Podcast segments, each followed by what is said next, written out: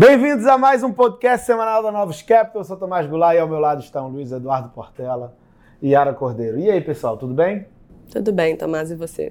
Tudo bem, aqui é semaninha, Tomás. Exatamente, mais uma semana conturbada, né? Então vamos lá começar pela parte internacional. A gente teve como é, informação principal, a gente é, teve o ISM, né, indicador dos Estados Unidos, é o primeiro indicador relacionado ao mês de junho. É, os regionais, que são os dados prévios, que trazem uma cor sobre como vai vir o número, eles já mostravam que tinha um risco de vir um número mais baixo, veio um número mais baixo, ainda acima do patamar de 50, né? patamar de 50 que divide entre expansão e contração. Mas quando a gente vê algumas aberturas, como o ritmo de novas ordens, como o ritmo de contratação de novos trabalhadores dentro da indústria, todos eles estão abaixo de, de 50 e trazem uma preocupação, uma perspectiva é, mais negativa para a atividade no segundo semestre. O que a gente pode falar é que talvez esteja vindo mais rápido do que todos imaginavam. É, nos Estados no, na China, né, o mesmo indicador que é o PMI é, e que sofreu bem ao longo do segundo trimestre por conta é, do Covid, né, da necessidade de adotar é, medidas de isolamento social na China, você teve uma melhora, mas essa melhora é muito mais derivada do fato do, de você ter paralisado nos dois meses anteriores a atividade e parece ser um, muito mais um respingo, é, um respiro dessa, dessa piora é, comparativa aos dois meses anteriores do que uma tendência de melhora. Então, acho que assim, de, de uma forma geral, os indicadores globais de atividade estão dando a indicação de que o mundo está é, vindo para uma velocidade menor de crescimento. E aí, quando a gente olha, a gente teve a terceira revisão do PIB é, dos Estados Unidos e, para surpresa de muitos, você teve uma forte revisão do consumo para baixo no primeiro trimestre. Quando a gente vai olhar o segundo, nos, nas métricas de, de projeção, ao que tudo indica, o consumo também vai vir bem abaixo do que se esperava é, anteriormente no segundo TRI. E tem toda uma gama de casas revisando a perspectiva de crescimento dos Estados Unidos do segundo e do terceiro TRI para baixo. Então, se os Estados Unidos desaceleram, é, não tem muito como o mundo é, caminhar sozinho. E de super importante também, dado que o assunto principal é, globalmente é a inflação, a gente teve os números de inflação na Europa. É, quando a gente pega a Espanha, principalmente, e outros países, o número veio bem acima do que se esperava, mostrando que a inflação segue sendo um fenômeno global, um fenômeno problemático para, a maioria dos países. E a gente teve a Alemanha, né? A Alemanha você teve é, uma questão de redução de impostos que fez com que tanto o núcleo quanto o, o, o, o CPI cheio viesse mais baixo, mas de uma forma geral, quando a gente olha a tendência de inflação, a tendência de inflação ainda é preocupante. Então a gente avança para um mundo onde há uma desaceleração de crescimento e a inflação ainda está meio é, é, engessada, né, que a gente chama de stick. Então, é um mundo bem é, preocupante para os bancos centrais, porque, é, de alguma forma, eles estão vendo a desaceleração de atividade e vão querer comprar que futuramente a inflação vai desacelerar, mas, no mesmo momento, você tem essa, esse ambiente inflacionário ainda elevado, e que pode bater nas expectativas, pode bater nas negociações salariais e tornar um ambiente mais de estagflação. Então é um ambiente mais preocupante, é um ambiente é, que traz mais preocupações e que traz muita volatilidade ao mercado, né, Portela? É uma semana de, de muita vol, né? ainda juntou ainda por ser fechamento de trimestre de semestre, né? então teve muita movimentação nas posições. É, um indicador muito importante, né, que está todo mundo analisando, dentro desses regionais, né, dos PMI, né, do ISM, que o Tomás é, mencionou, tem uma métrica né, que é estoques né, dividido por vendas. Né? Então, essa métrica mostrou uma, uma, uma, alta significativa, mostrando que as empresas estão com um estoque né, muito alto acumulado, é, que mostra que a economia né, está é, tá, de fato muito fraca. Tem algumas empresas, como a Bad Bath, anunciou que está com estoque muito alto, que deve vir com promoções é, daqui para frente. Então são alguns sinais mostrando que de fato a economia está desacelerando e que a gente pode ter uma ajuda aí, né, as empresas vão querer liquidar esses estoques, né, então vão ter promoções, vão ter né, baixa de preço que vai ajudar a inflação no curto prazo, junto também é, com a queda nas, nas commodities. Né? Então não foi só mercado acionário, aí caiu na semana, teve o Nasdaq caiu 3% na semana, né? o S&P 500 caiu menos, caiu ao redor é, é, de 1% na semana. O grande movimento foi na parte de juros né, globais. E nos Estados Unidos, você pega o 10 anos como base, que fechou 25 bips na semana. E a parte curta fechou 50 bips, então teve é, uma mudança muito forte de precificação é, da parte curta. O dólar né, continua a ficar forte, né, porque quando a gente entra nesse ambiente de discutir recessão nos Estados Unidos, acaba que os Estados Unidos sempre é o, é o menos feio né, no, é no relativo, então ele acaba atraindo é, recursos, né, porque o Fed vai continuar subindo juros, que a gente pode ver que o, o resto do mundo que estava subindo pode ser que pare, pare antes e o Fed continue subindo. Né? Então o euro é, né, desvalorizou aí 20%, é, teve os emergentes sofrendo também, o mexicano desvalorizou 2%, é, você teve é, a moeda da Austrália, né, que, que é uma commodity, é uma moeda né, de, que tem de commodity, né, que nem o real, que, que sofre bastante quando a gente tem queda na, nas commodities. O Altos desvalorizou 2% na semana. Chamando a atenção aqui para algumas commodities, né, você pega o cobre, caiu aí quase 4% na semana, fazendo novas mínimas é, no ano. Lembrando que o cobre já está com uma tendência de queda né, alguns meses, por causa da, da, da China né, está apresentando aí um desempenho muito fraco na atividade.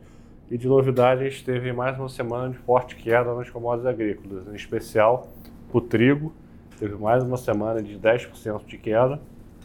Né, a soja caiu 2% e milho caiu 10% é, na semana. Então, se por um lado traz uma preocupação aí, né, queda das commodities, é, é, e é sempre ruim aí para é, o Brasil. Por outro lado, né, quando o commodity cai e a gente acha que o real não vai ter muita força né, para subir aí acima dos 5,30, né, já está com uma dinâmica de desvalorização forte nas, nas últimas semanas.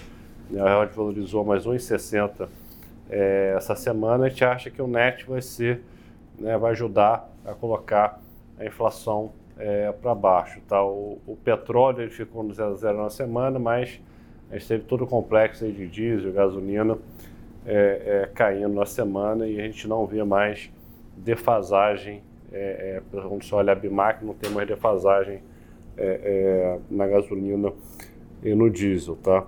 A bolsa conseguiu terminar estável, subiu 0,50 na semana. Tá? É, e hoje chegou a fazer novas mínimas aí no ano, mas conseguiu recuperar é, no final do dia. E o DE de janeiro 27 abriu 14 bips, mas aí, após ter aberto em mais de 60 bips é, é, na semana. A gente teve, né, além da queda das commodities que, que impacta bastante o Brasil, a gente teve votação é, da PEC né, que sempre traz um nervosismo para o mercado, mas parece que a gente passou essa barreira, né, Yara? É, acho que foi o principal evento da semana, foi a aprovação dessa PEC, que está tá sendo chamada ali de PEC das, das bondades, né, que consiste basicamente na ampliação a princípio temporária ali até o final do ano, do Auxílio Brasil, de Vale Gás para a população mais carente, é, criação de benefícios para os caminhoneiros, para taxistas, etc. Algumas medidas. A aprovação veio em linha é, com o que estava circulando nos últimos dias, né, sem grandes surpresas, sem emendas que aumentassem gigantescamente o custo fiscal. Então, saiu próximo ali do limite que a economia tinha estabelecido para os gastos extra-teto que viriam dessa PEC dado o ambiente que a gente está vendo no Congresso, no governo, é um certo alívio ver que as coisas não saíram do controle, mas é um alívio que deixa um gosto amargo na boca, porque basicamente o que a gente está fazendo nessa PEC é não só, mais uma vez, dar uma punhalada no arcabouço fiscal, né? Algo que a gente já fez algumas vezes ao longo do último ano, mas dessa vez também a gente está ferindo regras eleitorais e que foram criadas justamente para você impedir que o incumbente use a máquina pública, o controle da máquina pública, para melhorar as suas perspectivas eleitorais, né? Então, assim, a gente entende, obviamente, né, as dificuldades que a população está passando, a inflação alta é realmente brutal, especialmente para essas camadas mais vulneráveis, mas coloca perspectiva difícil ali é, para o futuro. É, em termos de governança e de sinalização, é muito ruim o que está sendo feito. É, e isso acho que independente de quem for que ganhe as eleições é, esse ano, né? E aí eu acho que isso até porque a gente sabe que dificilmente parte desses benefícios vão ser revertidos, né? É, o Lula mesmo hoje já veio a público dizer que o Auxílio Brasil vai se manter em 600 reais dali para frente, é, e esse é um programa bastante caro, que não cabe no teto de gastos, especialmente é, né, diante de um orçamento cada vez mais engessado. A gente está vendo o movimento dos, da classe política para tentar tornar todas as emendas impositivas, praticamente. Você não tem disposição para conduzir uma reforma administrativa robusta, né, ou para revisar os, os demais programas sociais que são menos efetivos. Então, assim, é um cenário fiscal a partir de 2023 é, muito difícil e fica a incerteza ali sobre o que, que vai ser o arcabouço que a gente vai ter daqui para frente. Porque o teto de gastos, tal como a gente conhece hoje, a gente sabe que, que não vai ficar de pé com essa série de medidas que estão sendo feitas. Né? E aí eu acho que um último comentário a respeito né, desse tema é que a gente tem visto nas últimas pesquisas, na verdade, nas últimas semanas, já várias semanas, que as pesquisas estão estáveis, independente da metodologia, da, né, os candidatos estão é, basicamente estáveis, ou seja, o noticiário mais ou menos favorável a um deles não tem sido capaz de produzir, produzir mudança relevante. Então, acho que aqui agora fica a dúvida se essa PEC, que vai vir também junto com o alívio é, dos combustíveis causado pelas medidas ali de redução de corte de SMS e tal, essas coisas, se isso vai começar a mexer é, no quadro eleitoral, né? É, e aí, fora isso... Ah. E aí, pegando esse gancho né, do quadro eleitoral, essas medidas vão impactar o IPCA, né, que junto com, com as commodities caindo, pode ser que a gente tenha um IPCA de julho aí perto de menos 1, né, menos 0,80, menos 1% né, com esse aumento do auxílio, né, mais 200 reais. É, vai ser interessante acompanhar as pesquisas ali no final de julho, né, início de agosto, para ver se a inflação no pé melhorando um pouquinho, com auxílio mais alto, se mexe, é, se mexe na dinâmica eleitoral. Né. E do ponto de vista do BC, né, do Banco Central, você tem, por um lado, um alívio quando você olha para o externo, né, parece que né, uma exceção, o commodity cai, é, para o lado negativo é mais um impulso fiscal, né, que eles vão ter que lidar, porque é dinheiro na mão da população para continuar gastando. E a economia segue surpreendendo. A gente teve desemprego, né, só passar o gancho a é, que surpreendeu né, é, positivamente essa semana. E semana que vem a gente tem IPCA. Né? É, assim, sobre, sobre os dados de mercado de trabalho, né, estão mostrando força do mercado de trabalho, então não só a criação de vagas ali formais pelo CAGED é, seguindo muito forte, mas o desemprego, a taxa de desemprego recuando bem rapidamente, né, então é ali um, um indicador que a gente tem é, de que ainda que seja um indicador lagging, né, mas um indicador que a gente tem de que com esse crescimento mais forte que o esperado, que a gente está vendo, que em parte é inclusive puxado ali por medidas extraordinárias de incentivo ao consumo e tal, que foram feitas ao longo desse semestre, mas a pressão sobre os fatores de produção acaba justificando um pouco essa inflação alta, essa inflação mais persistente e tal, que a gente tem visto né, recentemente. É, e aí, nesse ambiente, você tem que trabalhar mesmo com um juro real um pouco mais elevado. Então, é nesse cenário que a gente está. É, e aí, isso, né, da agenda da semana que vem, a gente tem o IPCA. É, de junho ainda, não é essa deflação é esperada só para julho. Então, no IPCA da semana que vem, a gente tem expectativa de que fique ali entre 75, 0,75, 0,80, alguma coisa por aí.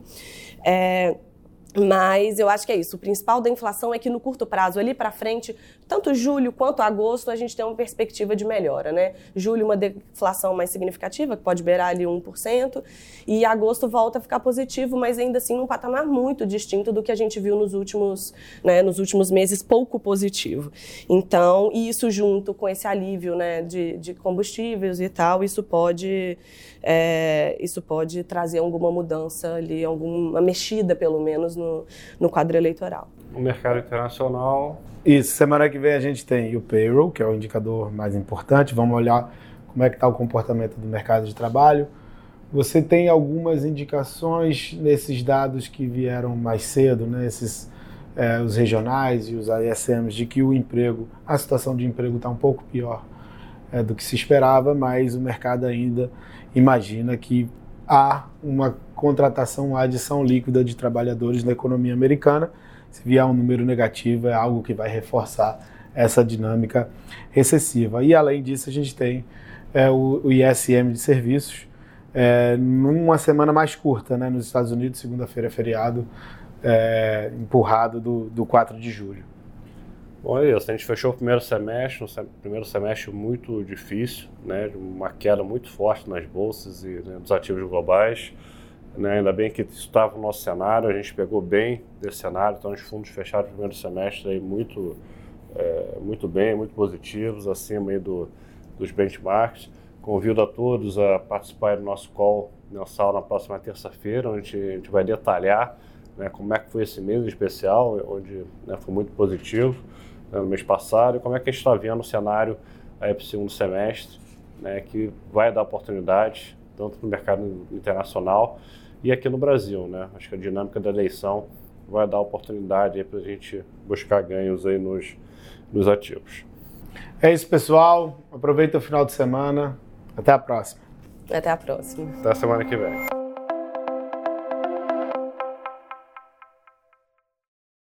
A Novos Capital Gestora de Recursos Limitada não comercializa nem distribui cotas de fundos de investimento ou qualquer outro ativo financeiro.